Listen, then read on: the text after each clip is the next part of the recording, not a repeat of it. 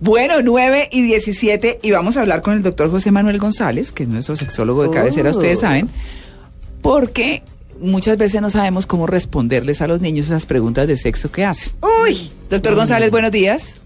Muy buenos días, muy contento de estar con ustedes y de este tema tan interesante. ¿Cierto? Pero antes quiero decirte que con numeral que se quite la ropa, Ah. yo pienso en la por las preguntas que me hace la primita de Catalina, la que siempre pregunta cosas Ah, Arroba prima en bola hoy.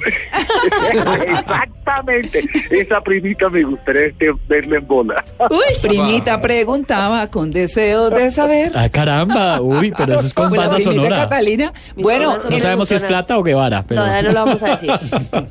Ay, Dios. Pero hablando del tema, yo pienso que es importante que los padres de familia tengan claro varias cosas.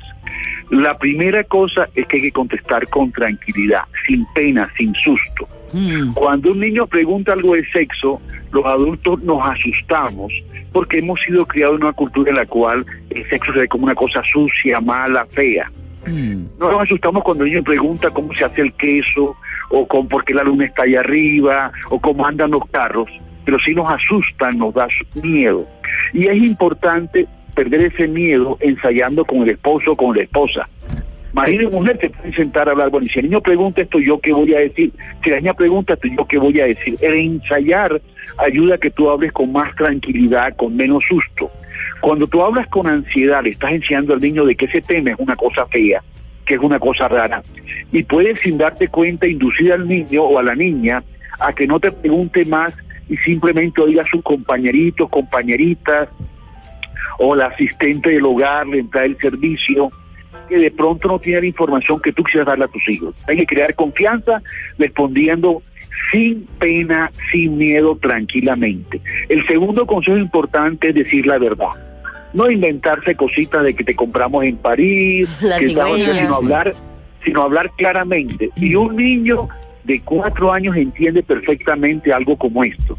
Mira, cuando tu papá y tu mamá nos queremos y empezamos el afecto, nos abrazamos, nos besamos, y si estamos desnudos, una parte del papá que se llama pene se pone dura y entra en una parte de la mamá que se llama vagina Ya. y deja una semillita que se llama espermatozoide. Es que es clave, el Esa doctor. semillita se junta con el óvulo y se pone el bebecito. Y esa explicación le entiende un niño de cuatro años perfectamente.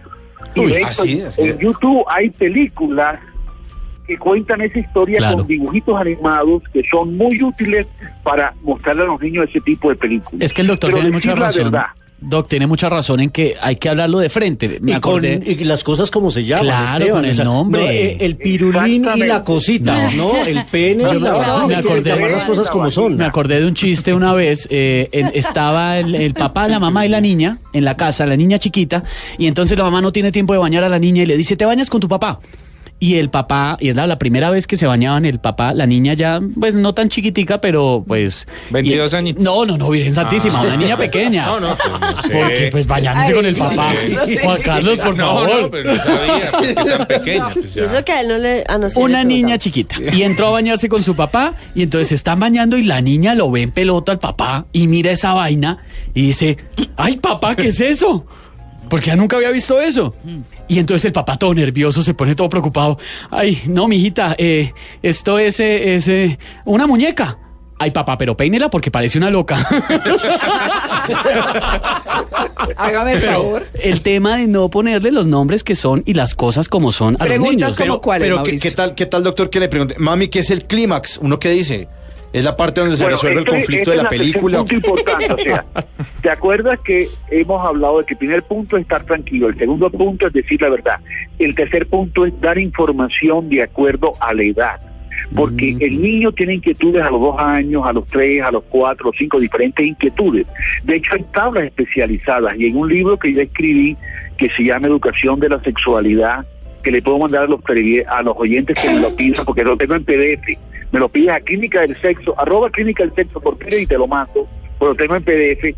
En ese libro aparece una tabla donde se, ha- se tocan, se dice temas que hay que tocar a los dos, tres años, cuatro, cinco años, seis, siete años, para que el niño el tema lo entienda porque tiene la capacidad para entender ese tema. Si tú le hablas de clima, de orgasmo a un niño de cuatro años, el niño no te va a entender. Pero un niño de 12 años sí te entiende lo que es orgasmo y clima. Entonces es importante saber dar la información en una forma graduada de acuerdo a la edad.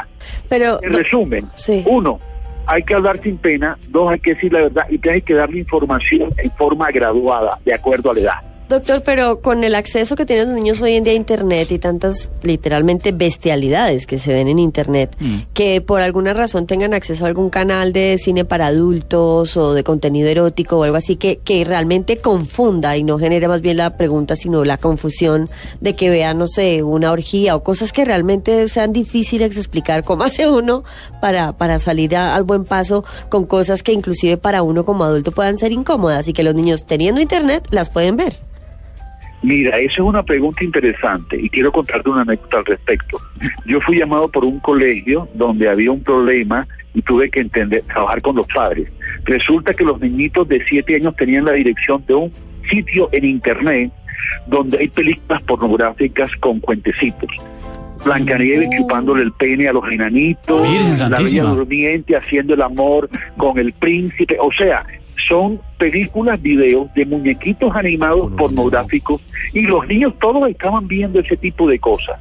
Yo pienso que lo importante es sentarse con el hijo a explicarle un poco qué es lo que está pasando y decirle cosas como esta, mira, hay personas que no manejan bien su sexualidad y buscan niñitos chiquitos para tener sexo o hacen ese tipo de cosas. O sea, el contarles tú lo que tú piensas de eso que el niño vio, darle tú tu propia información tranquilamente, sin pena. Si es una orgía, contarle, mira, en alguna época se usaba en Roma, por ejemplo, que todo el mundo se acostaba en una cama y todo el mundo hacía el amor. Y enseguida agregar lo que tú piensas, yo no pienso que eso sea bueno, o yo pienso que sea bueno, lo que tú creas de eso. Mm. Pero si tú le das al niño una explicación de dónde nacieron las orgías, cómo se dan las orgías en este momento en los clubes swinger, por ejemplo, y el tú hablarle lo que tú piensas de eso, cuál es tu opinión, yo lo veo bien, lo veo mal, por esto y por esto, eso es muy importante para el niño, que tú le des tu opinión al niño de lo que él vio y lo que tú piensas que es sano o no es sano de eso que él vio. Doctor González, Hablar ¿cuál es la edad inicial en la que se debe hacer ese acercamiento? Mira, un niño de tres años, cuatro años ya entiende que la mamá está embarazada y que el bebé nació y ya pregunta sobre dónde vienen los bebés. Entonces, es importante que ya a los tres, cuatro años, si tú estás embarazada de tu segundo hijo, tu tercer hijo, y le, le toca la barriga y dice, mira, aquí está tu hermanito, y mira, se movió, ya es un momento hablarle de eso. Un niño bien educado debería saber sobre el amor, las diferentes clases de amor, sobre la familia, sobre el embarazo y el parto y sobre los roles sexuales. Aprender de que los niños también pueden barrer con la escoba en el caracas y que no les pasa nada y que las niñas también pueden en un momento dado cuando tengan gran- tengan su carro cambiar la llanta del carro y que la niña puede ser médico y el niño puede ser enfermero o sea un poquito mostrarle de que la sexualidad de hombres y de mujeres no es tan drástica como le enseñamos Claro. de que un hombre puede vestirse con camisa rosada y no le pasa nada, y una niña us- usar un vestido azul y no le pasa nada. Ese tipo de cosas es importante con niños desde, desde muy pequeños. Claro, pues eh, doctor González, importantísimo eso que usted nos acaba de decir. Así que a las preguntas, como dicen a los niños, no hay co- que contestarles más que lo que lo preguntan. Es cierto. Que les, que les preguntan, pues, eh, ¿cómo viene un niño al mundo? Pues no se imagine todas las piruetas que hizo, sino sencillamente contéstele lo básico. Eso Étote, fundamentalmente. Y étote. Eso, sí. ¿Piruetas? ¿Cómo Piruetas. así? No entendí. Claro, una pirueta. Bueno, Ay, me va a preguntar. doctor González, muchas gracias. Un placer, hasta luego.